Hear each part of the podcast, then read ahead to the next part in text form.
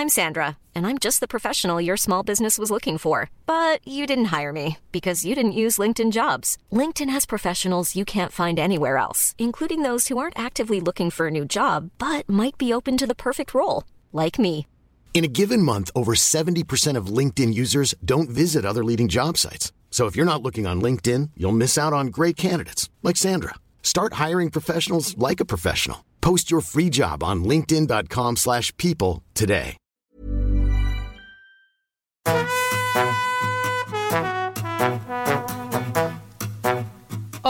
Estás escuchando De piel a cabeza, un recorrido por tu salud con Ana y Rosa Molina. porque sabemos que el conocimiento es la mejor medicina.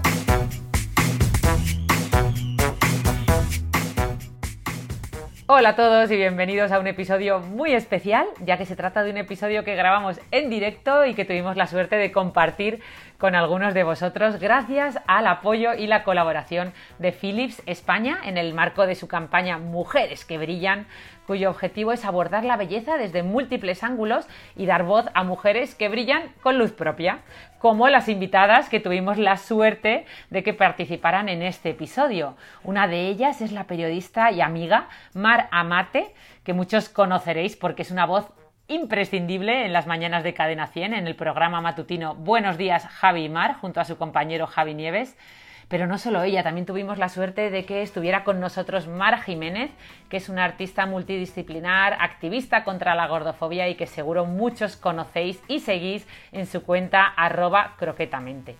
Además, veréis que en este episodio participa también Sofía Ferré, que es la responsable de comunicación de Philips eh, en España y Portugal.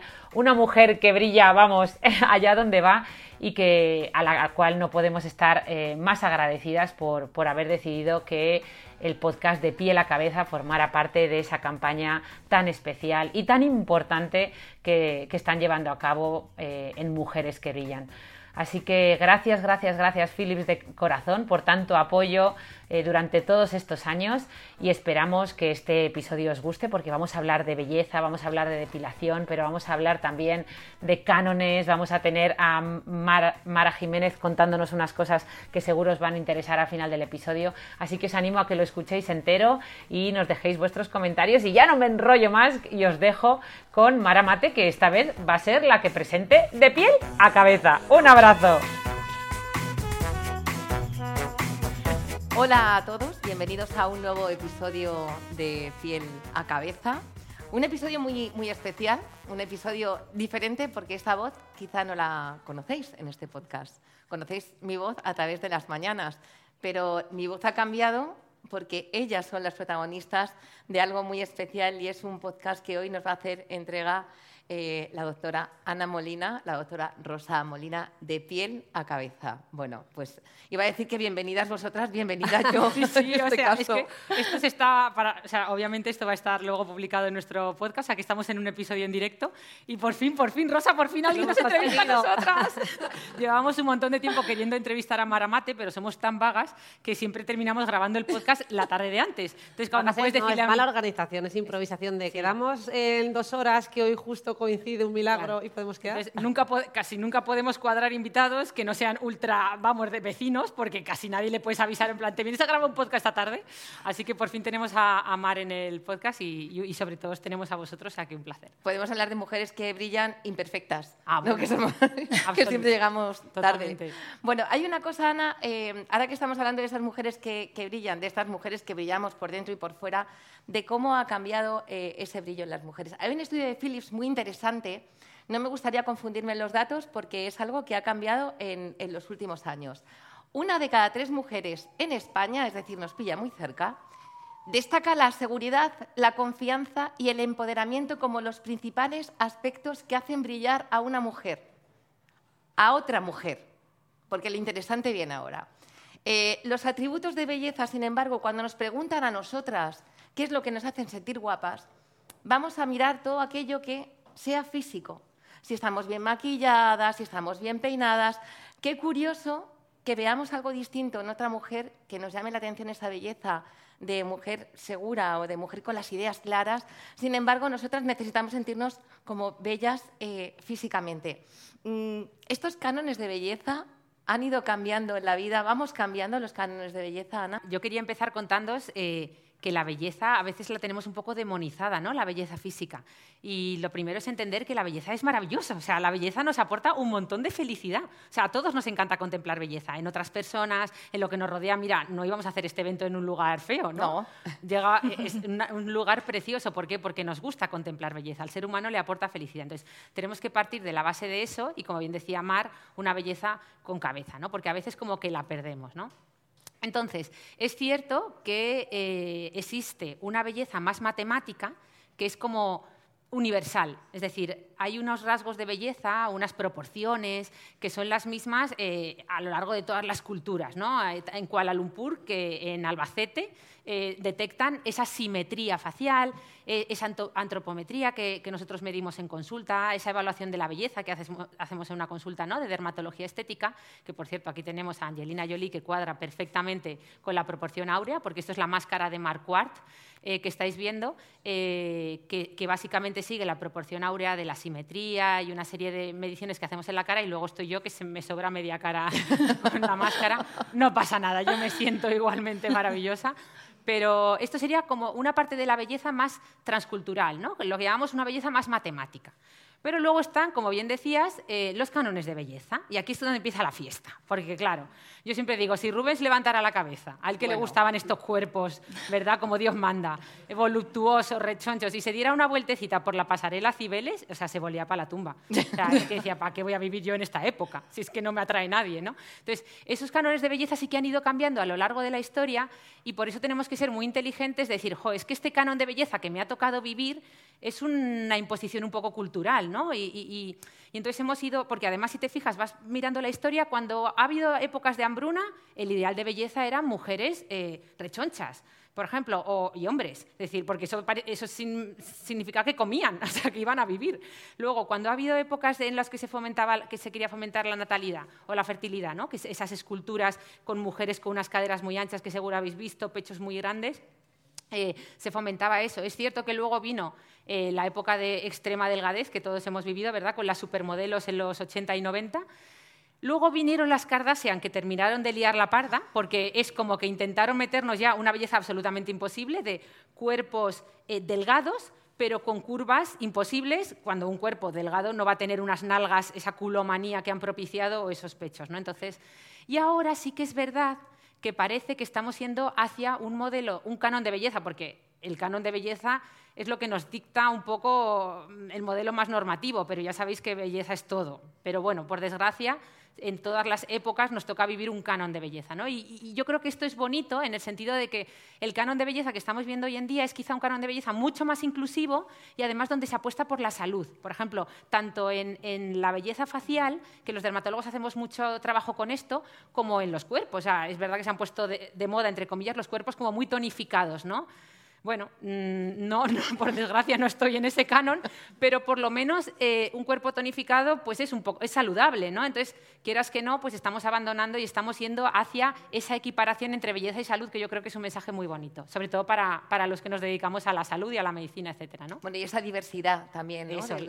que muchas cosas son son bellas, tenemos que aprender que muchas cosas son bellas y son diferentes. También es cierto que la belleza rosa tiene mucho que ver con las gafas con que la, miras, ¿no? con esa parte subjetiva. Y tiene también mucho que ver con lo que tenemos en nuestra mente. Es decir, lo que es bello para mí es porque lo proceso mentalmente como ser individual, ¿no? Al final, la belleza, desde luego, es un concepto ¿no? multidimensional, subjetivo. ¿no? Podemos decir que tiene componentes biológicos, psicológicos, sociales. Eh, y se ha estudiado desde múltiples disciplinas, ¿no? Eh, hasta el punto que, bueno, que hay distintas propuestas de teorías que hablan de, la belleza. ¿no? Algunas ya las ha tocado Ana indirectamente. Podemos empezar por la teoría de la evolución, ¿no? donde parece que al final estos, esta simetría que ha mencionado ella, eh, pues tradicionalmente se ha asociado también a salud, a fertilidad, y parece que esto nos ha podido proporcionar una ventaja evolutiva, ¿no? por ejemplo, para la reproducción. Eh, también Conrad Lorenz, que es un etólogo muy reconocido, eh, planteó una teoría eh, relativa a esto con los bebés. ¿no? Él decía, en, realidad, el que los bebés sean tan bellos a nuestros ojos, ¿no? porque no hay un bebé feo con sus mofletes sonrojaditos, estas caritas ¿no? angelicales, sería también una ventaja evolutiva porque va a hacer que como padres queremos estar muy próximos, ¿no? Queramos eh, cogerlos, tocarlos, ¿no? Y esto va a favorecer su supervivencia, por supuesto, el desarrollo de su cerebro. Esto desde una perspectiva evolutiva, ¿no? yo creo que es muy interesante porque, como vemos, ahí está, estamos hablando de belleza. También la teoría de la percepción. ¿no? Aquí estaríamos hablando de cómo procesa mi cerebro, cómo procesa en términos cuantitativos. ¿no? Pues también volveríamos a hablar de simetría, de la proporción áurea, que ha mencionado Ana, que digo, bueno, pues si hay alguien que no esté familiarizado con lo de la proporción áurea, ¿no? que al final hablamos de términos geométricos, yo me he traído aquí una diapositiva en la que podemos verla eh, pero en un concepto que nos pueda resultar más fácil de entender, ¿no? que es eh, la proporción áurea en los días de la semana, el cómo fluye de rápido el tiempo según el día de la semana en el que estemos. ¿no? Como veis, el lunes que está en azul se nos hace eterno, luego el martes un poquito menos, el miércoles un poco menos, y va disminuyendo hasta que llega el viernes, sábado, domingo, que pasa volado. ¿no? Pues ahí podemos ver eh, esa proporción áurea y también eh, para que veáis que aun siendo un término geométrico también admite subjetividad, pues hay una arquitecta que no sé si la conocéis que se llama Ter. Que Hombre, ¿cómo van a conocerla? Habló mucho también de esto, ¿no? Y ella proponía que, bueno, que más que la proporción áurea, ella defendía que la unidad de medida internacional que se tendría que usar era eh, las medidas del culo de Kim Kardashian. Entonces, ella había hecho un cálculo ¿no? con el alzado lateral, el alzado posterior, viendo un poco esas dimensiones eh, y llega a la conclusión de que esa debe ser la unidad de medida compitiendo con esa eh, proporción áurea. Así que, bueno, dicho esto, volvemos un poquito a, a estas teorías que os mencionaba.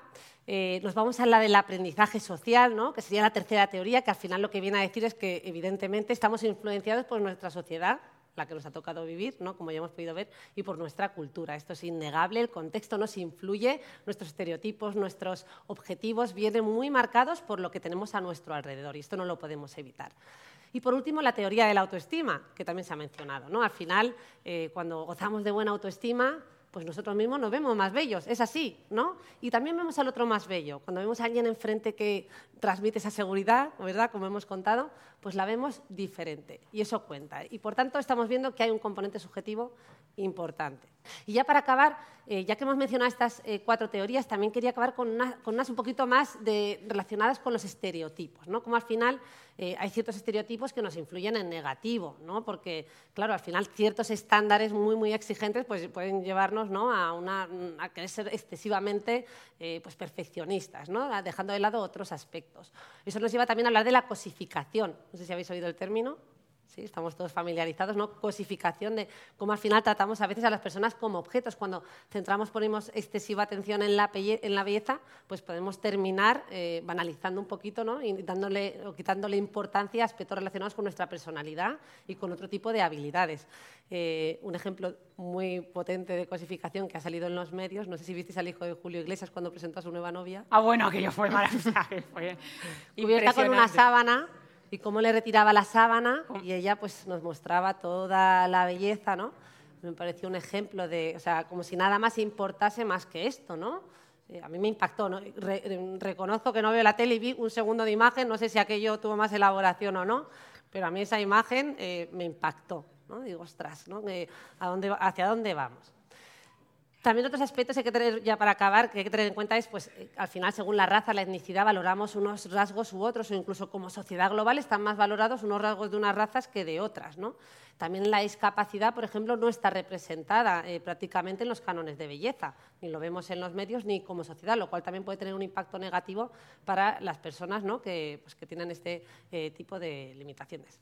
Así que bueno, yo con este recorrido, Mar, eh, quería contestar un poquito a este aspecto ¿no? tan complejo que... Me estaba acordando, Mar, ¿te acuerdas? Porque Mar y yo somos amigas y alguna vez hemos quedado a comer y te, acuerdas un día que quedamos siete u ocho mujeres y iba llegando una y todas, ¡oh, qué guapa estás! ¡Oh! Llegaba la siguiente, ¡oh, qué delgada te has quedado! La siguiente, hola, ¿cómo te queda el vestido? O sea, absolutamente todos los piropos eran en base a su físico. Si estaba más delgada, eh, obviamente, em, ¿sabes? Entonces, eh, eh, hicimos un pacto, ¿te acuerdas? De intentar decirnos piropos en base a otras cosas, en plan, oye, qué inteligente eres, oye, qué rápido has discurrido eso. O sea, vamos a, ¿no?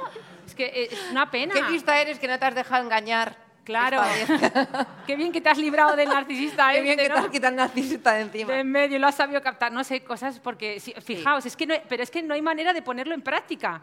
Porque además, o sea, Sí que es verdad que, está- que yo creo que hay un peso muy específico en, en la, en la imagen, porque es lo primero que nos entra en los ojos y, y evidentemente no lo vamos a descartar, ¿no? Y también hay que, pues uno tiene que estar arreglado y tiene que estar limpio y, y verse guapo es muy importante. Pero hay una cosa que, que Rosa contaba, bueno, que contabais las dos, que yo creo que es fundamental y que no nos enseñan desde pequeños y que deberían hacerlo quizá, y es hablar de esa autoestima, ¿no? De cómo colocar. Mi abuela siempre decía que la autoestima hay que tenerla pequeñita pero bien colocada. Que yo me acuerdo mucho de ella cuando se me va, digo, "Ch, acuérdate de tu abuela Inés, que era muy sabia. No nos enseña a tener una, una buena autoestima. Ahora que han cambiado tanto las cosas y que además hemos introducido la medicina estética, eh, ¿utilizar la medicina estética hace que mejore no- nuestra autoestima, Rosa? Claro, menudas preguntas nos hace Semar. Por cierto, no hay que arreglarse que no estamos rotos, ¿eh? O sea, venimos... La- es, es verdad que no Lo hay de que voy a arreglarme, que es sábado. Voy- no voy a rotos, mejorarme. voy a, eso, voy a ponerme aún mejor. Voy a ya mejorarme. Que ya es difícil, pero... Es verdad. Bueno, yo algunas cosas tengo que ar- arreglarme. yo te lo digo. Bueno, eh, yo te voy a responder con una pregunta. Sí. A ver, que se nos va un poquito. Vale, perdonad. Eh, que ya le hemos hecho en este podcast, ¿no? Que, bueno, ya sabéis que el ser humano ha vivido en el paleolítico, en el mesolítico, en el neolítico. Aquí algunas escuchantes, por favor, que se lo sepan, que no nos respondan, pero el resto, eh, ¿sabéis en qué época nos ha tocado vivir ahora? ¿O en cuál diríais que estamos viviendo? ¿Tenéis alguna pista así en la diapositiva? Pues estamos entre el ansiolítico y el. Y, y no sé cómo llevarlo, el botoxlítico, ¿no? Sí, puede ser. Una cosa intermedia, ¿no? Lo digo porque, Mar, a ver, al final, viendo un poquito hacia lo que vamos, digo, no sé si podemos responder a esto, porque, claro, la, la pregunta de, al final, eh, ¿los retoques estéticos mejoran la autoestima? Es que yo creo que estamos yendo hacia, hacia ese paso en el que ya, ¿no? Y yo se lo he oído decir a Ana Molina, que es una, se está convirtiendo en una commodity más, Ah, sí, ¿no? sí. Es decir, que ahora eh, ya casi todo el mundo va a estar retocado en un aspecto o en otro, ¿no? Así que, bueno, como un poco tú decías, ponías de ejemplo lo de los zapatos de los dientes, ¿no? Ya tenemos súper normalizado que la mayor parte de la gente, pues ya desde pequeñitos, te miran la boca, ¿no? Esa mordedura, tal. Sí, lo que pasa es que esa parte a lo mejor es más funcional, ¿no? Como pensamos que como la mordida está mal, pues nos verdad. arreglamos la estructura dental desde pequeños, ¿no? Pero quizá hay otras pequeñas modificaciones que a lo mejor ayudan a que la autoestima esté mejor o, o- o la autoestima hay que llevarla por otro lado. Claro. A ver, está claro que sí nos puede ayudar, ¿no? Sobre todo eh, pues en ciertos aspectos que nos puedan, sobre todo en aquellas personas que tienen un, un- vamos a imaginar un cierto defecto que le limita mucho en el día a día, que le impide ¿no? Eh, socializar o realizar sus actividades diarias de manera habitual. Puede tener un impacto en positivo, esto es innegable, ¿no? No podemos negar que, esto nos puede favorecer en muchos aspectos. Pero claro, ya decir que la autoestima pues, ya la va a cambiar, ¿no? Pues por hacerme un retoque, por ponerme un poquito de botox, pues claro, ya estamos hablando de palabras mayores, porque al final la autoestima primero no es una cosa que pueda girar de la noche a la mañana.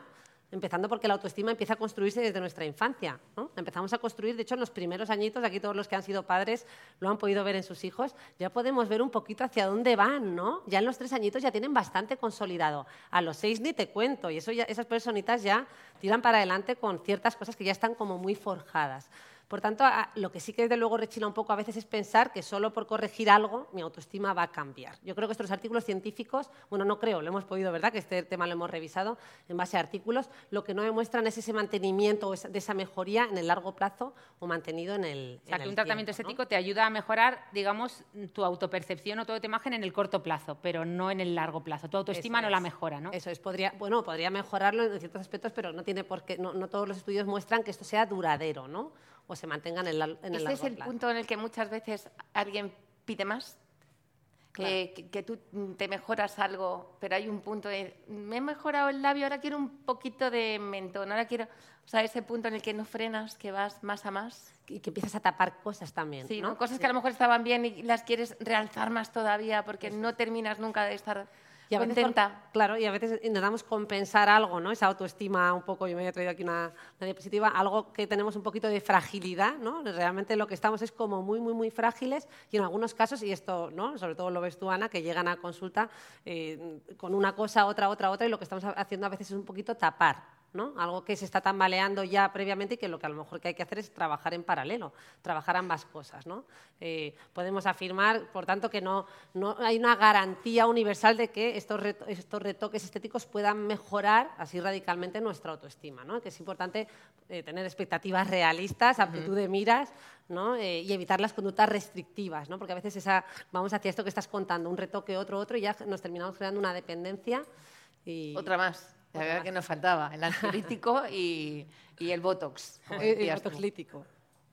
Hay una cosa que yo me pregunto y es, eh, claro, antes, hace algunos años, y no tanto, estos, eh, eh, estos retoques era algo que hacía muy poca gente, pero ha habido una especie de boom que, parece que todo el mundo se retoca, además desde edades muy jóvenes. jóvenes. ¿Por, qué ha habido ese, boom, Ana? ¿Qué pensáis vosotros? ¿Se nos está yendo de las manos un poco con la...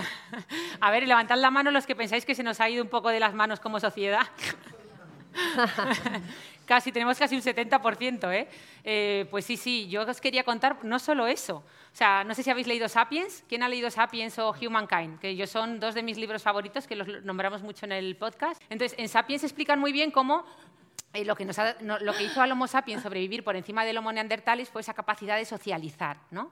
Y para socializar, eh, la, evolución, que es muy sabia, lo que ha ido haciendo nos está convirtiendo en lo que se llama el homo cachorrito. Es decir, cada vez, conforme nos vamos haciendo, o sea, eh, evolutivamente, el ser humano cada vez tiene facies más infantiles. Si os fijáis en nuestros antepasados, los primates tenían un arco supraciliar supermarcado, bueno, una boca muy prominente, y cada vez parecemos más niños. Y esto en hombres y mujeres. ¿eh? Entonces, ¿qué pasa? Que, muchos pues nos estamos ¿no? llevando la evolución, nos la estamos tomando, o sea, ¿qué es lo que está pasando con la medicina estética? Que estamos llevándonos la evolución por donde nos da la gana. Entonces, es que esto puede suponer un problema, porque esa, esa fascia más infantil, es así porque genera más confianza en nuestro interlocutor. Entonces te abres más, le cuentas más cosas, sociabilizas mejor que con una cara que, que, que no te transmite esa confianza. ¿no? Y entonces esto de tomarnos la evolución a, nuestra cuenta y riesgo puede traernos problemas, ¿vale? Eh, es más, ya estamos viendo los primeros casos, supongo que habéis oído hablar de la famosa huella estética, los primeros casos de, lo que se conoce como, bueno, primeros casos, millones de casos, de lo que se conoce como alienización facial. Estamos transformando a las personas un poco en aliens, ¿no? Porque, porque estamos resaltando, estamos poniendo ácido hialurónico, rellenando zonas que no necesitan ser rellenadas. Estamos proyectando pómulos que son perfectos en gente muy joven, etcétera, ¿no? Yo, de hecho, os he traído un antes y un después mío de, de no sé, tengo ahí puesto unos seis viales. ¿Me veis mejor o me veis peor? Mucho peor, ¿no? Vale, pues este es mi antes y después de la medicina estética. Y ahora os pongo otro antes y después. Aquí me veis mejor, me veis peor. Eso te pasa por preguntar. Claro. Di que sí, di que sí. No, no, no pasa nada. Eh, esto es lo que yo publiqué como mi antes y después de, terapia, o sea, de cultivar la mente. Es decir, los cambios en la mente, o sea, todos deberíamos publicar el antes y después, no de los tratamientos estéticos, sino el antes y después de lo que nos hace realmente atractivos, que es cultivar ¿no? nuestra, nuestra mente. Y, o sea, en mi caso fue de llevar una vida horrorosamente estresada, eh, bueno, sin parar, a parar, reflexionar, darme tiempo para leer, para cuidarme, y ahí es donde yo realmente vi un cambio, ¿no? Eh, aunque ahí no lo podáis ver.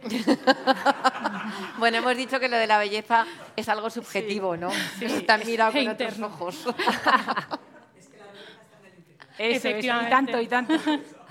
De todas maneras... Es que nos tenías que haber contado primero la historia. Esto se, conoce, ¿no? y lo hemos contado también, que es el sentimiento estético. Cuando nos cuentan la historia de una imagen o de una foto, ¿no? nos enseñan unas manos muy arrugadas, muy envejecidas, que a lo mejor vemos la imagen y no nos dice nada, pero de repente nos cuentan que son las manos de una persona que se ha dedicado a trabajar, a labrar el campo, por ayudar a otros, y nos cuentan toda la historia y de repente vemos toda la belleza en esas manos, ¿verdad? Pues hubiéramos podido ver toda la belleza en el rostro de la doctora La Molina. Con lo cual, es, claro, es claro ejemplo de que un vial no tiene por qué hacerte más bella, sin embargo, una bonita historia detrás, o una, un cultivar la mente, o un hacer deporte, o que te den un beso, o que te digan que te quiero, o decir te quiero, te convierte en, alguien más atractivo, ¿no? Hombre, un buen libro. Tu Rosa, eh, este boom estético también, ¿qué opinión te merece? Bueno, yo creo que sí que quizás nos estamos yendo hacia ciertos extremos, ¿no? Yo creo que las imágenes que ha puesto Ana son muy impactantes porque además cada vez estamos, eh, digamos, eh, adelantando la edad, ¿no? Eh, al final tenemos que también contextualizar, oye, ¿de qué estamos hablando? Porque esto es muy extenso. Si uno se pone a revisar los artículos científicos, claro, no es lo mismo cirugía estética que medicina estética, no es lo mismo estudiar a gente muy joven que a gente de otra edad, ¿no? Es decir, que habría que ver un poquito y terminar de afinar. Eh, desde luego, yo creo que mm, el problema es cuando nos lo llevamos a lo restrictivo, ¿no? que al final terminamos siendo un poquito eh, presos de, estas, de todos estos retoques. ¿no? Y empezamos con esos patrones que empiezan a limitarnos, empezamos a restar tiempo de otras cosas. Y uno dirá, bueno, no, yo me voy, me pongo mi voto y hago mi vida normal. Bueno, eh, repito que al final cuando mm, restamos mucho tiempo, ¿no? porque le damos demasiada importancia y, focalizamos demasiado ahí sin mirar a otros lados, sí que terminamos restringiendo y quitando ¿no? Eh, muchísimo tiempo. Yo me doy cuenta, digo, a veces cuando me maquillo, y eso que soy de maquillaje de dos minutos, y aún así digo, ojo, sumando, ahora que hay mañanas que no tengo que ir eh, a, trabajar, digo, ojo, pela de tiempo que gano. La de libros que te podías haber leído, Madre mía, la de libros que me podía haber leído, hubiera devorado, ¿no? Es una realidad, pues todo esto al final sí que nos quita, ¿no? El tiempo, el tiempo no es eterno, esto es, esto es así. Así que yo creo que sí que a veces vamos hacia procedimientos innecesarios, ¿no? Antes de tiempo y, y, excesivos. Eh, también además tenemos que tener presentes que, se pueden producir daños, ¿no? Eh, que, esto no es todo gratis y perfecto, sí que hay derivadas de todo esto. También, aparte de esa dependencia que hemos mencionado, también puede aparecer la insatisfacción, ¿no? ese, eh, ese creer que puedo alcanzar algo, pero no llegar en esa lucha también contra el tiempo, porque al final, claro, me hago retoques, pero ¿puedo pararlo todo? ¿Puedo parar por completo el, paso del tiempo? Mm, a lo mejor a día de hoy podemos cambiar ciertas cosas, ¿no? Pero todo, todo, todo. Y además hay necesidad de hacerlo porque a lo largo de la vida pasamos por una serie de etapas que también es necesario aceptar y pasar y forman parte de esa, de esa belleza. Yo aquí os hago otra pregunta y te la hago también a ti, Mar.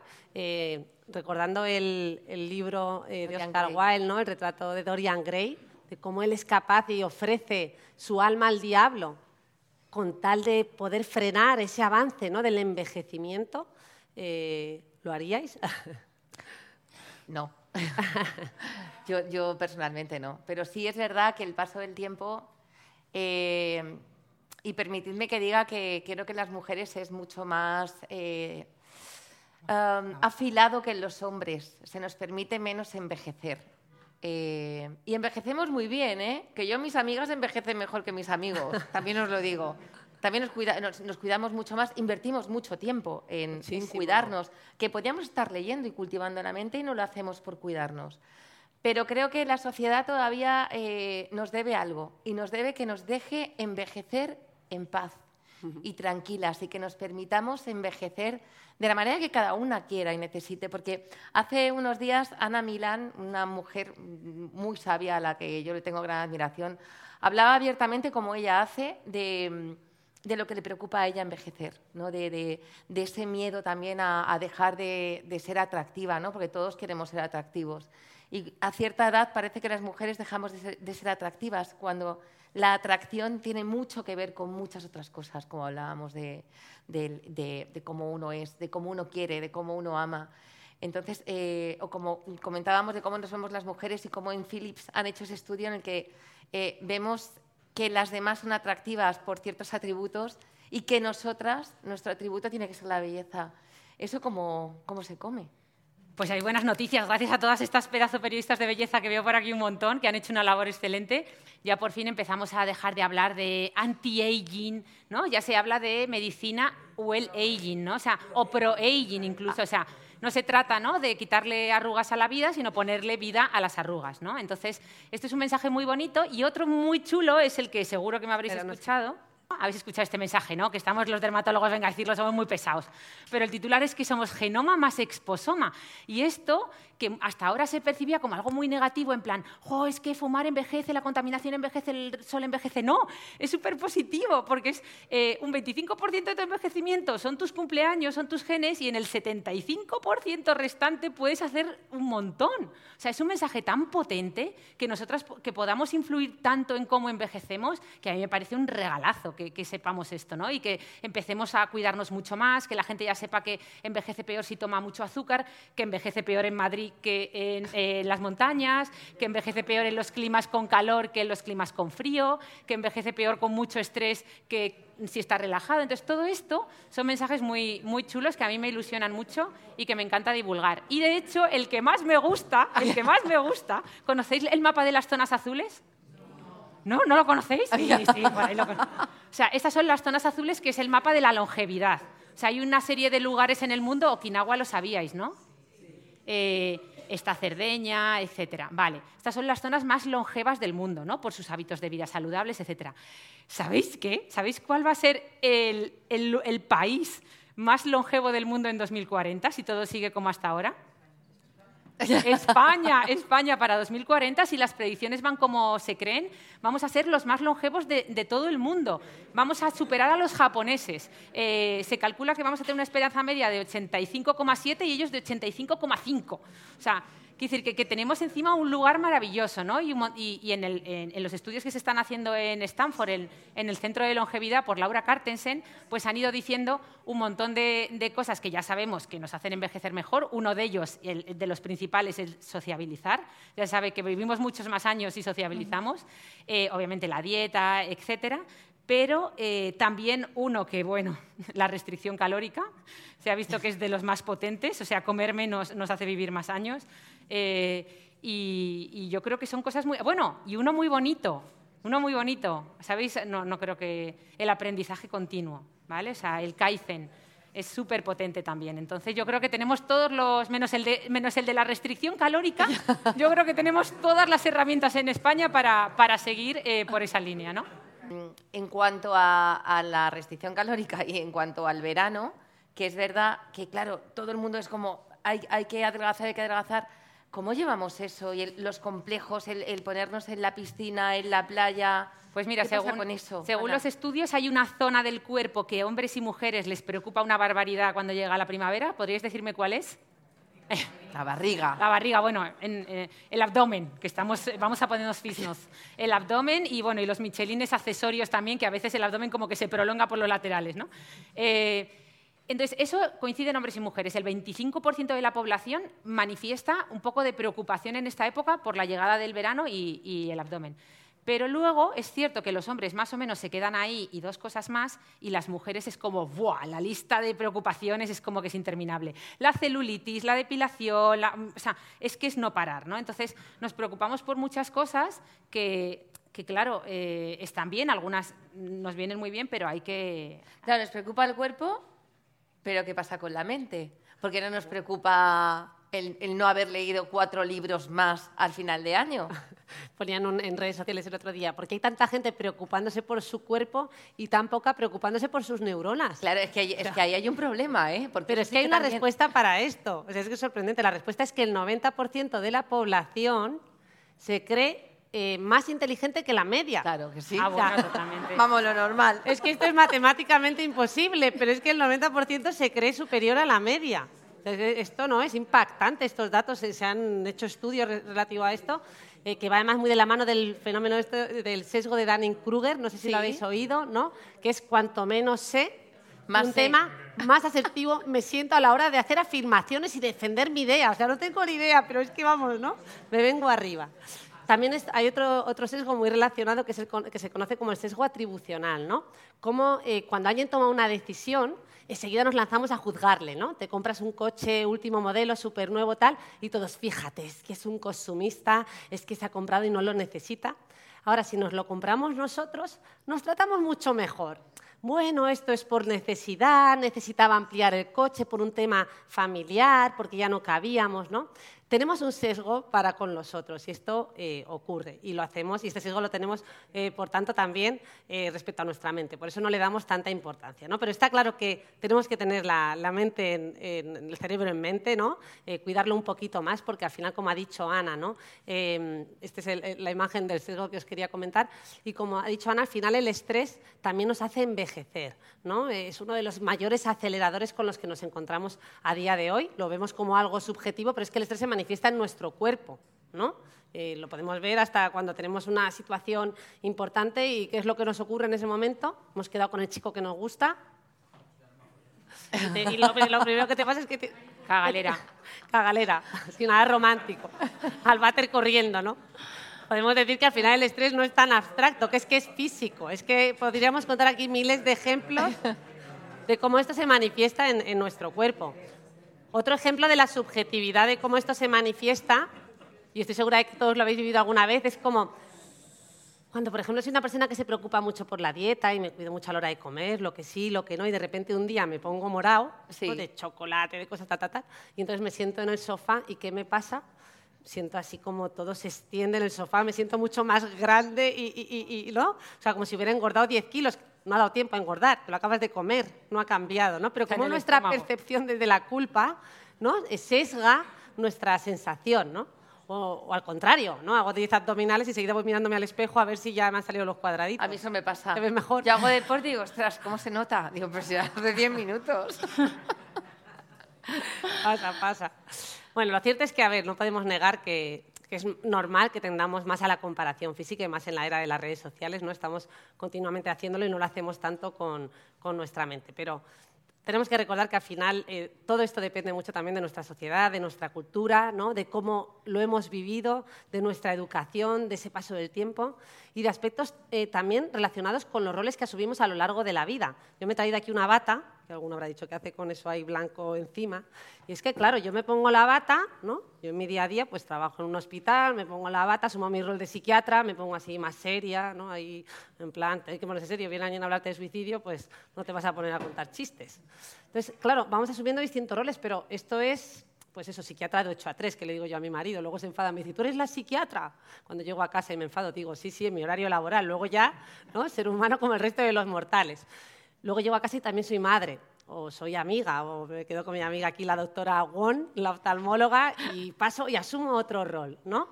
Eh, y lo mismo nos pasa a todos, es decir, que vamos asumiendo distintos roles a lo largo de la vida, eh, bueno, a lo largo de nuestro día a día, mejor dicho, y todo esto va a influir en cómo percibimos las cosas. Por tanto, podemos concluir que lo que vemos en el espejo no es solo una imagen física, es mucho más, es cómo nos vemos, realmente eh, cómo estamos por dentro se ve reflejado en ese espejo y eso nos ha pasado a todos. El día que estoy de subidón, cómo me veo, estupenda, y el día que estoy de bajón me veo muy diferente.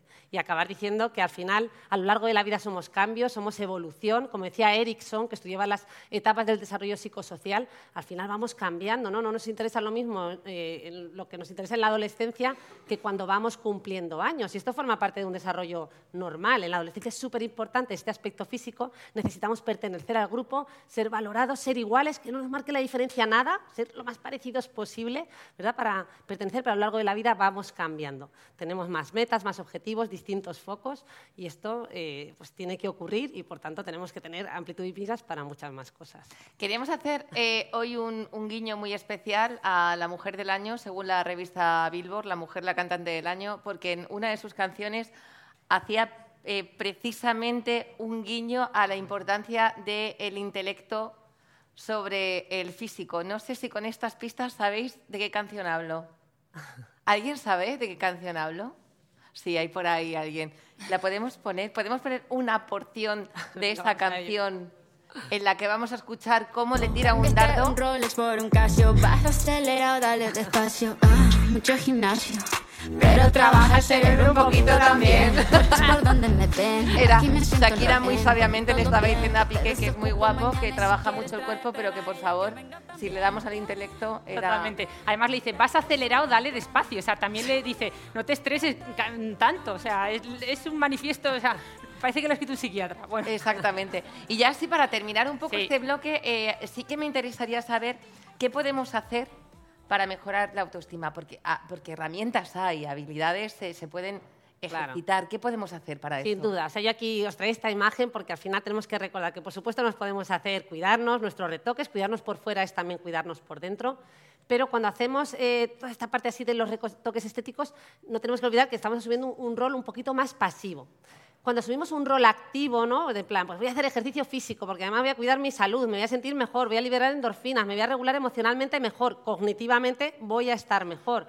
Cuando hacemos todo esto estoy reforzando muchos aspectos en positivo que al final tienen también que ver con el sentido de la vida, con el propósito. Y todo esto va a hacer que mejore también mi autoestima. Por tanto, no la podemos limitar solo a ese aspecto, ¿no? repito, que es un poquito más pasivo. No tenemos que olvidar eh, que el esfuerzo, ¿no? el compromiso, eh, son valores que es que nos, tienen mucho que ver con la felicidad. ¿no? La gran pregunta de qué es la felicidad, si no tuviéramos ese contraste de esfuerzo, si todos nos lo proporcionaran, ¿no? como en el libro de Aldous Huxley de Un Mundo Feliz, Sí. donde ya la gente no necesita nada, están totalmente, es una sociedad eh, movida por el placer, están ¿no? en una sociedad eh, sedada, eh, que están disfrutando, se sienten felices, se creen libres y esto les produce una, una sensación ¿no? Mm, irreal, placentera, pero mm, no, no es así, ¿no? Esa es la, lo que podemos concluir.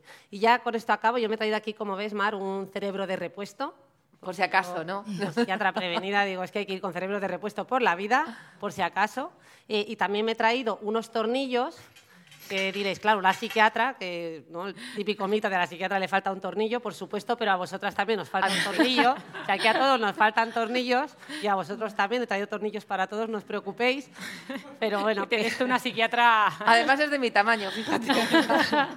Una cosa moderada. moderada, por supuesto. Pero yo creo que está bien que nos falte un tornillo, ¿no? O sea, por lo menos uno claro. Tiene que faltar. Tiene que faltar un poquito porque esta sociedad a veces es un poco alocada en la que vivimos, porque no, no es que hay gente que está loca, no hay una sociedad que claramente a veces da signos de enfermedad y yo creo que a veces nos viene bien no tenerlo para no adaptarnos en exceso a una sociedad demasiado exigente. ¿no? Si no estaríamos viviendo en ese mundo y feliz, y el mundo feliz y real, ¿no? Y necesitamos En un esa poco utopía salir. o distopía, ¿no? porque al final es una distopía lo que nos cuenta Aldous Huxley en su libro.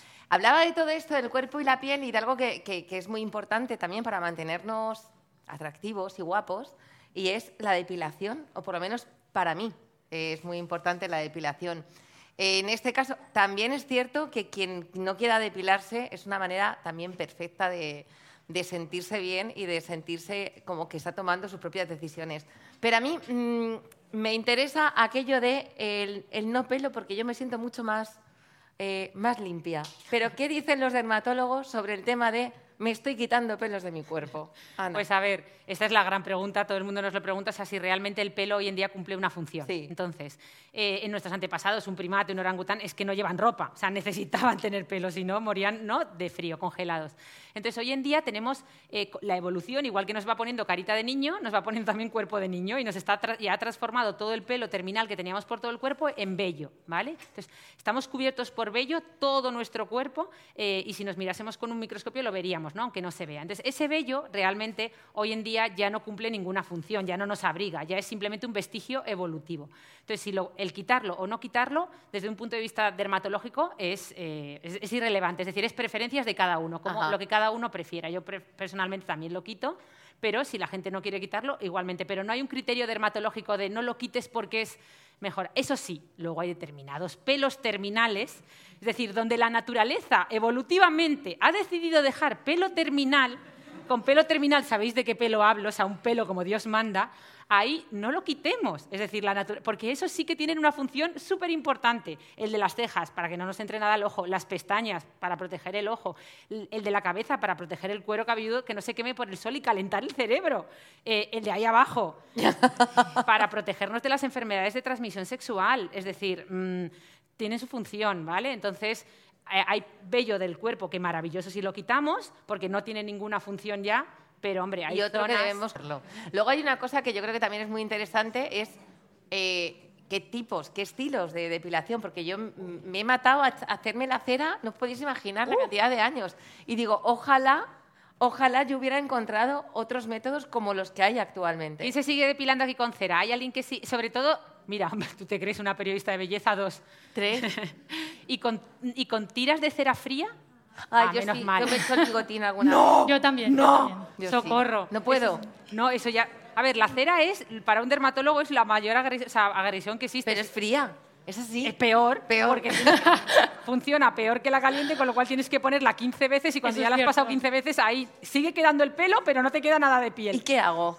Eh, pues, lo- bueno, hombre, para eso estamos aquí. Vale. O sea, lo, lo ideal es eh, saber que están los métodos de depilación que arrancan, o sea, que terminan con todo el cabello, como la depilación láser, Sí. eh, sacar, o sea, si vamos a hacer cera, pues para eso mejor, mucho mejor hacer un láser, una depilación con hilo, y luego los que simplemente lo cortan, ¿vale? No, yo Eh, no me voy a cortar los pelillos de aquí. Uh, pues el dermaplaning está que lo petas. ¿Conocéis el dermaplaning, no? No. Sí, el afeitado facial femenino. Sí.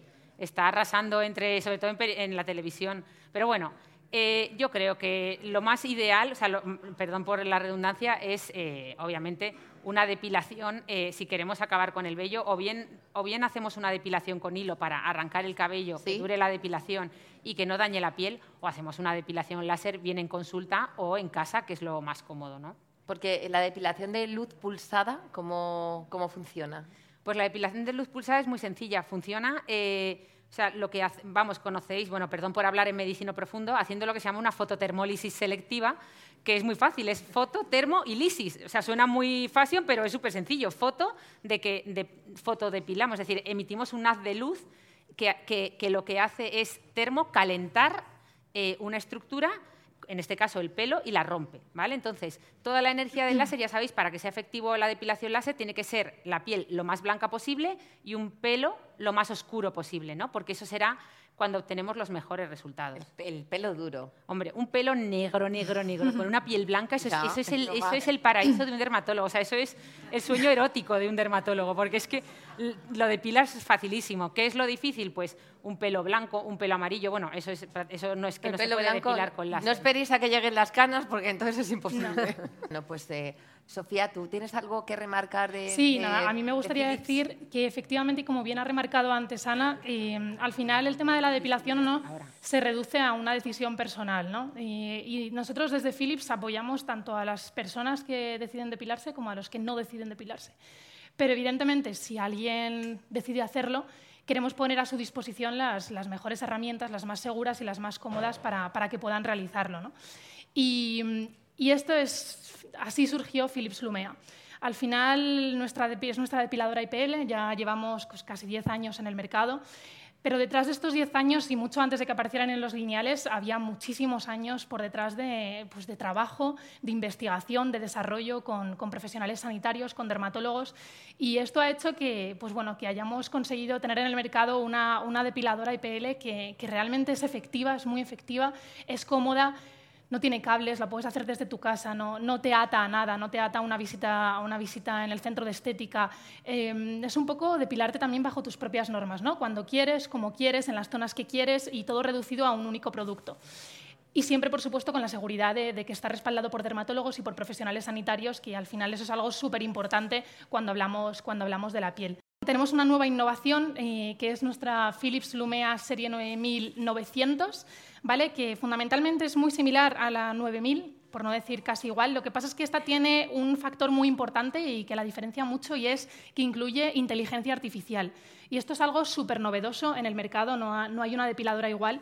Y con una serie de tecnologías que tiene, como la tecnología Skin IQ y demás, lo que hace es, bueno, pues aparte de hacer un seguimiento a través de la aplicación de, cómo funciona eh, en tu piel y, eh, realmente cómo, tienes que desarrollar el tratamiento, eh, tiene una serie de, aplicaciones y una serie de tecnologías que lo que hace es, pues con una serie de intensidades y con, la inteligencia artificial, pues mide tu- el, tono de tu piel y decide pues, bueno, cuál es la mejor intensidad para aplicar para, que puedas depilarte de la manera más, segura y cómoda desde casa, sin cables. Esto dura 40 años, o sea, es imposible que, que lo puedes compartir, que eso creo que es algo súper importante, ¿no? porque muchas veces los métodos de depilación también son costosos y, y no deberían serlo. ¿no?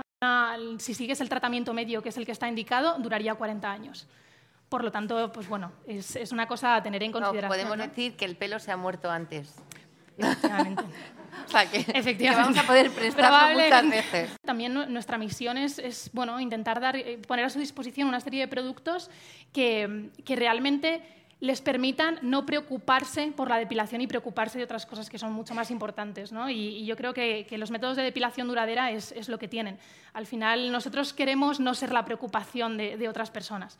Eh, y entonces tratamos de, evitar y que, bueno, que la depilación es algo importante para muchas personas, pero bueno, intentemos darle la, la- importancia que tiene y, y con esto pues, pues conseguimos que, que muchas mujeres durante 12 meses se, se olviden del vello. Vo- vamos a aprovechar en este podcast de pie en la cabeza para invitar a alguien a quien yo admiro mucho, eh, porque dice cosas muy inteligentes, tiene talento, talante, creatividad y creo que tiene muchas cosas que decir. Estoy segura que, que la conocéis, se llama Mara Jiménez, está aquí con nosotros y Mara, te invito a, a que te sientes con nosotras. ¡Ole! Bueno, pues eh, no sé si queréis que empiece yo a contaros un poco mi perspectiva. Claro. Eh, bueno, para quien no me conozca, yo eh, soy creadora de contenido en redes sociales, soy activista contra la gordofobia, que es el rechazo y la discriminación a las personas gordas solo por el mero hecho de estarlo. Es todo el sesgo, todas las creencias que hay para las personas gordas, pues todo lo que asumimos sobre su salud, sobre el estado físico, sobre lo que hacen, lo que no hacen, cómo comen, cómo no comen. Y me dedico a reivindicar eh, la paz que se merece todo el mundo en su vida para habitar sus cuerpos de la forma más libre posible. Estaré encantada de responder preguntas, ya que visto que estáis antes levantando la mano, siempre que queráis. Yo, eh, por mi parte, os estaba escuchando y pensaba, ¿por dónde empiezo? No? yo sí creo que vivimos una tiranía de la belleza que es absolutamente insoportable para, para, cualquier persona. Creo que el sesgo de género es una cosa evidente, porque la tiranía hacia los cuerpos de la mujer es mucho más incisiva, ¿no? Es mucho, no podemos envejecer, hay una hipersexualización de la juventud que es realmente perturbante, ¿no? Es como, ¿por qué seguimos pensando que eh, un cuerpo más infantil, un cuerpo más joven es más, más atractivo, ¿no? O, tiene eh, mayor, sí, bueno, atractivo sería la palabra, em, y que eso nos lleve a esa, imposibilidad de aceptar el envejecimiento, el hacernos mayores, ¿no? el, todo lo que la vida eh, nos tiene preparados, porque es que el tiempo pasa y la diversidad es lo normal. O sea, yo creo que si nos paráramos 10 segundos a mirar alrededor de la sala, veríamos que no sé cuántas personas podemos ser así, aquí 40, 50. No hay ninguna persona igual que, que otra. Podemos parecernos en el color de pelo, en los rizos, pelo liso, cuerpo un poco más alto, más bajo pero no hay dos personas iguales. Entonces, ¿por qué si no hay nada estanco y no hay nada estático en la vida, ni siquiera la naturaleza, no hay dos pinos iguales, no hay dos abetos iguales, ¿no? Em, ¿Por qué aceptamos que la luna y el sol y giran y la tierra y los horóscopos y el ascendente? Esto no nos cuesta nada entenderlo, pero sin embargo que mi cuerpo eh, no sea estático es algo que parece que, bueno, pues que se tiene que ir toda mi vida en ello, ¿no? Entonces, eh, desde mi trabajo, desde mi labor, lo que yo intento es como poner un poco de cordura a todo esto y un poquito más de volver a nuestro centro y volver a lo que es realmente importante. Porque, volviendo a lo que estamos hablando del tema del género, yo, yo sí pienso que en el tema de los hombres hay un gran problema y es la educación emocional que hemos recibido. ¿no? Los hombres nunca lloran, el que llora es un maricón, no puedes mostrar lo que sientes, es como tienes que ser una piedra. Eso eh, no significa que los hombres no sufran la violencia estética, sino que ya está demostrado que hay un infradiagnóstico, porque un hombre no va a ir nunca, o casi nunca, a una consulta de un psiquiatra o de un psicólogo a decirle, tengo un problema con la comida, vomito después de comer, o tengo un trastorno de conducta alimentaria, o no acepto la imagen que veo en el espejo. Por tanto, aquí hay como un sistema opresivo que tenemos que derribar. Entonces, antes hablábamos de la salud también, no hay salud sin salud mental, y hablábamos de todo esto, no del estrés. ¿Cómo de estresante no es vivir una vida en conflicto contigo misma por cómo se ve tu cuerpo en el espejo?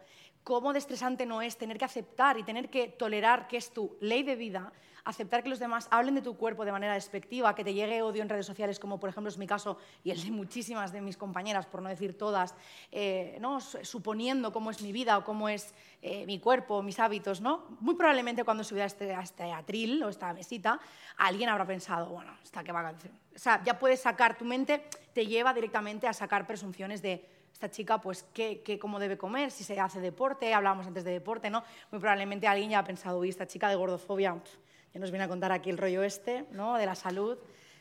Es, es una excusa porque la gente gorda no tiene fuerza de voluntad. Yo, para quien no me conozca en redes sociales, yo tengo 27 años y he estado más de 11 con un trastorno de conducta alimentaria en un cuerpo gordo. Seguro que si os pregunto cómo veis o cómo os imagináis el cuerpo de una persona con anorexia, me diréis que es un cuerpo con infrapeso.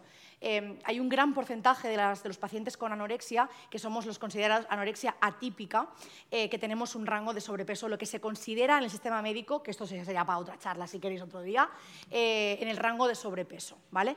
Entonces, al final, lo que os quiero transmitir con esto es que cualquier persona de esta sala podría tener un trastorno de conducta alimentaria y no lo veríamos. No veríamos ese problema, ni veríamos el odio que llega a su cuerpo, ni veríamos las conductas, eh, solo viendo la persona que está sentada en esta sala. Y esto es algo muy importante, porque, por ejemplo, cuando mostrabais la imagen de la simetría, yo veía a Angelina Jolie y pensaba, claro, pero esta chica ha pasado por quirófano muchas veces, entonces, ¿qué modelo nos estamos dando como belleza simétrica y belleza real?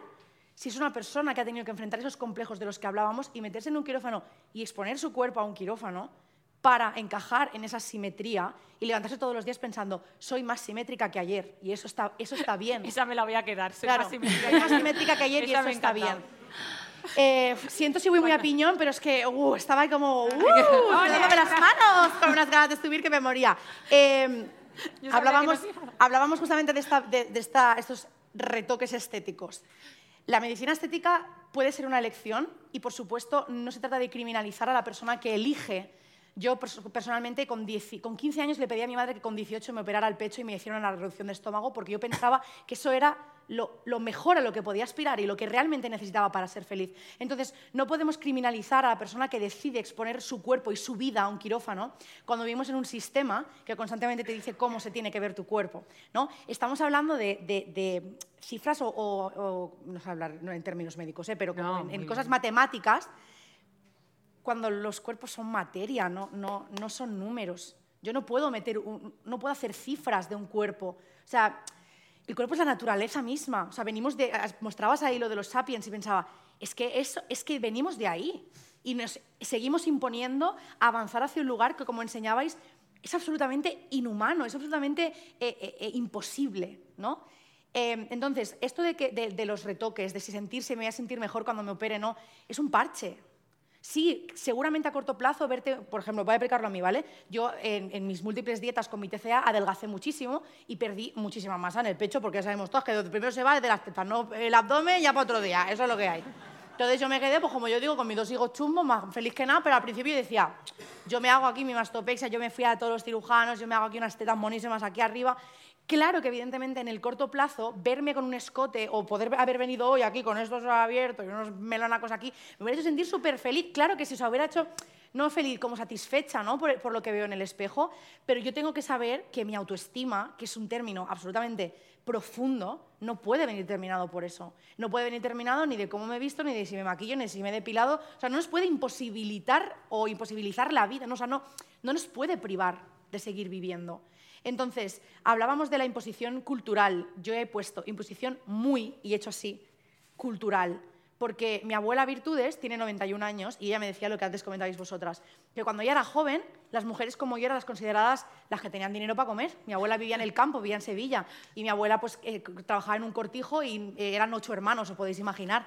Eh, mi abuela dice, es que en mis tiempos, nena, yo no sé, porque es que tú hubieras sido la reina del mambo. La reina del mambo, o sea, totalmente, o sea... La más atractiva, la que todo el mundo hubiera dicho, guau, fíjate, esta tiene dinero para comer. dice, yo estaba así porque nosotros éramos ocho y no teníamos, comíamos pan mojado en agua y eso es lo que comíamos durante días.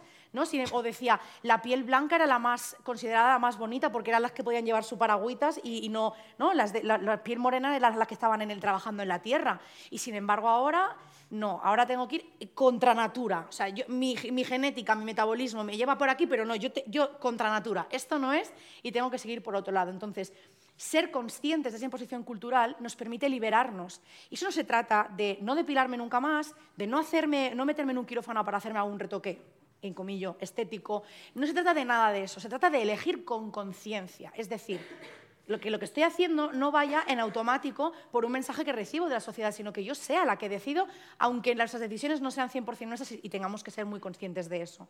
¿no? Entonces, algo que quería rectificar cuando hablábamos antes de los cánones de belleza es que las mujeres que eran atractivas antiguamente eran gordas, no eran rechonchas, ni gorditas, ni curvy, ni, Voluptuosas, creo que he dicho yo eran gordas, en mayor o menor medida. Empecemos a quitarle el tabú a esa palabra porque no la tiene. Se la hemos dado a nivel cultural y a nivel social, pero no la tiene. No pasa nada. Eran mujeres gordas. Eran, pues yo hubiera sido una musa. Y ahora pues me como la mierda, pero es lo que hay. Sigue siendo una musa, coño. No, ahora lo soy, pero a mi nos manera. Tienes a todos. Nos tienes a todos embobados. Luego, hablábamos de, eh, el tema de, los, de la salud, ¿no?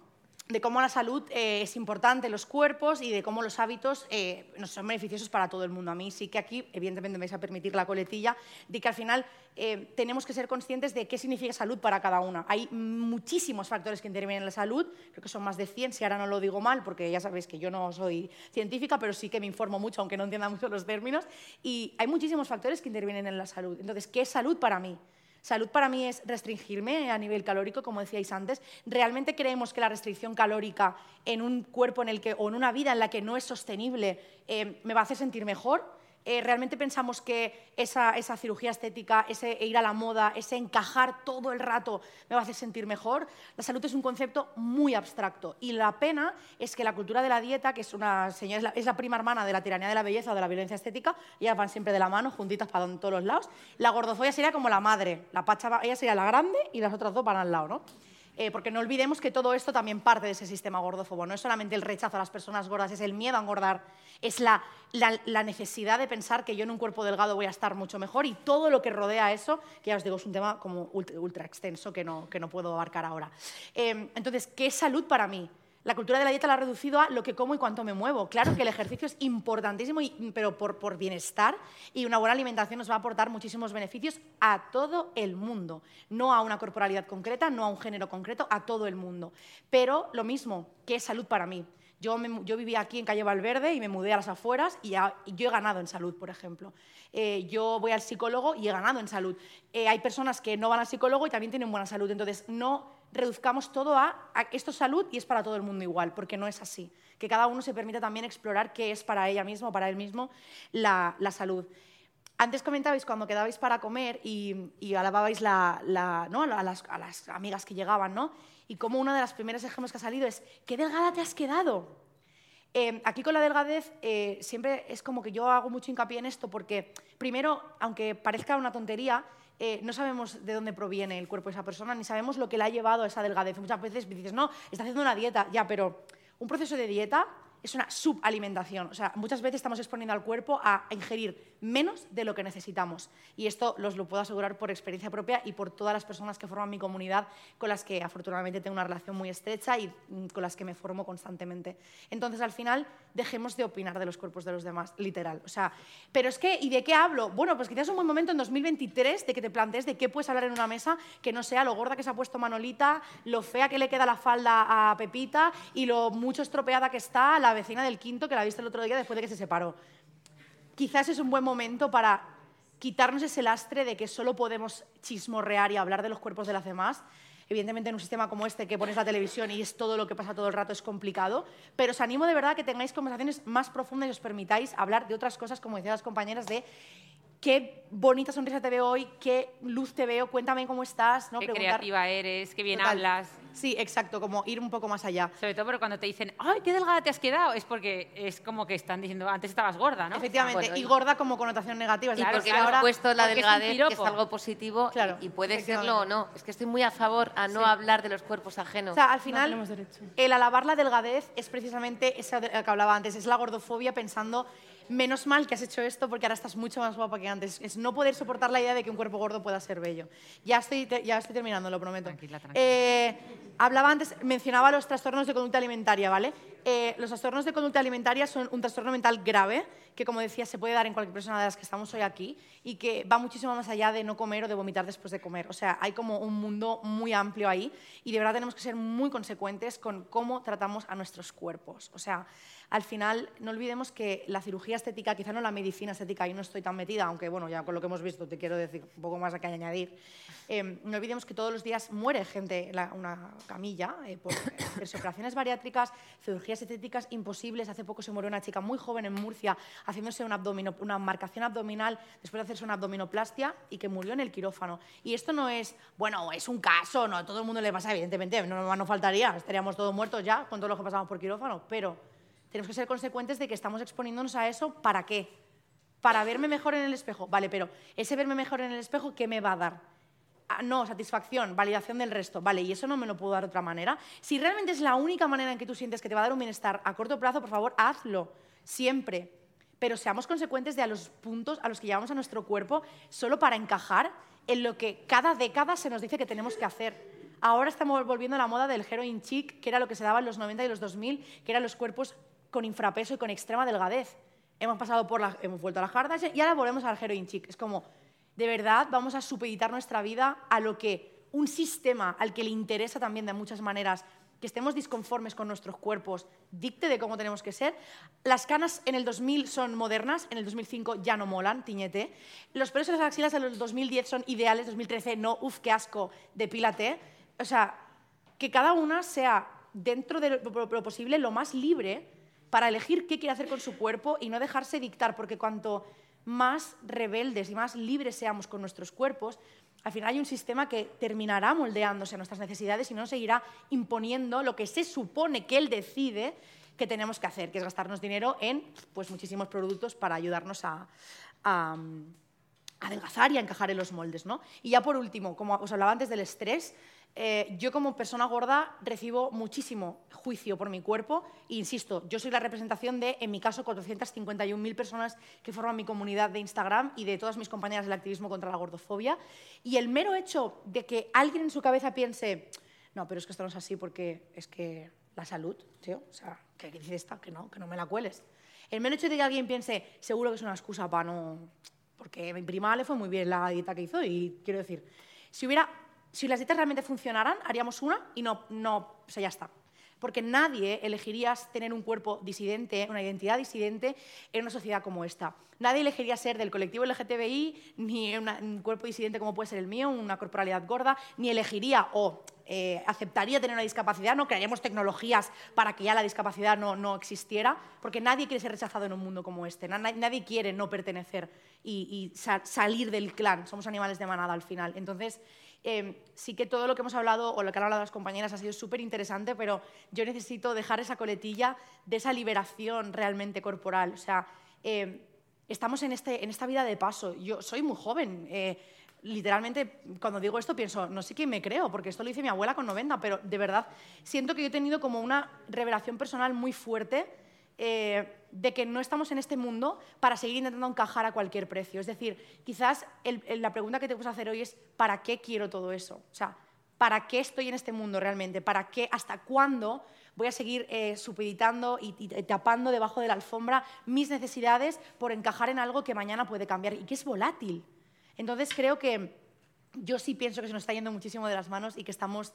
Eh, yendo hacia un, hacia un camino de desconexión absoluta de, nuestras, de nuestros cuerpos, que son todo, son una maquinaria perfecta. Seguro que algún día habéis estado reventadas de trabajar, habéis tenido un día ajetreadísimo y habéis llegado a casa y habéis pensado, madre mía, yo no sé ni cómo estoy de pie.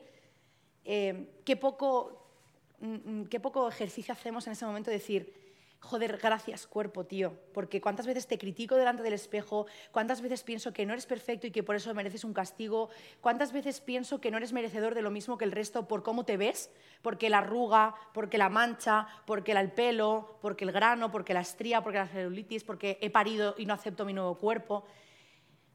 O sea, tenemos unos cuerpos que son una maquinaria perfecta y que pase lo que pase y pese a cualquier característica, os han traído hasta este momento en el que estamos aquí hablando. Y solo por eso ya merecemos honrarlos. Entonces, em, lo que me gustaría dejaros como eso, como píldora, para que si os sirve os podáis llevar de aquí, es hacer esas preguntas de, ¿para qué estoy haciendo esto? ¿Hasta cuándo quiero eh, posponer mi vida y lo que yo quiero hacer o lo que yo quiero ser?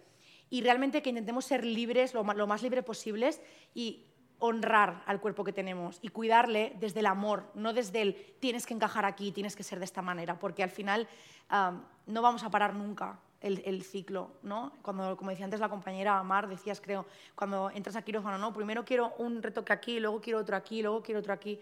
Y, también eh, decíamos, ¿no? El, tapar. ¿Qué estamos tapando? No hay nada que tapar en nosotras, no hay nada que, que esconder, que ocultar, que minimizar no hay nada que minimizar en quienes somos. Da igual el tamaño que tengamos, la forma, el aspecto. Y, sí que me gustaría dejar todo esto claro porque estoy súper de acuerdo con lo que comentaba, que, al final siempre que podamos ayudar al bienestar de las personas, ¿no? pues por ejemplo eh, Philips que apuesta por una innovación en todo lo que es, al final lo vamos a seguir haciendo porque vivimos la sociedad que vivimos, pero ¿de qué manera lo vamos a hacer? ¿No? Y de qué manera vamos a seguir tratándonos y de qué manera vamos a seguir dejando este mundo para con los cuerpos, ¿no? Hasta cuándo vamos a seguir rechazando eh, este cuerpo que nos ha traído hasta el día de hoy y que nos ha permitido hacer muchísimas cosas y que seguro que si pusierais el balance de todo lo que os ha permitido hacer, pues subiría exponencialmente, pero vivimos un poco dormidas. Así que, bueno, por mi parte, perdón por la chapa, es que, si no la soltaba, no me daba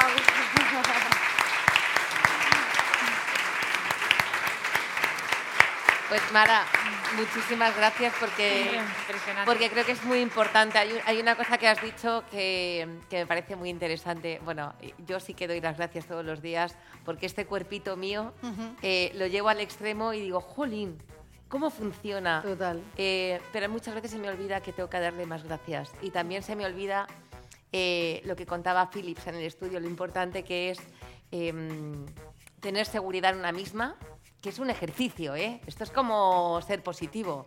hay que ejercitarlo, no te viene dado. No. Eh, empoderarse y entender empoderar por darte el poder de hacer las cosas, no por ser más que nadie. Y, y sobre todo el, el tener cierta seguridad, la seguridad de que la belleza tiene mucho que ver con el cuidado, con el cuidarnos y con el concedernos cosas, como tú decías.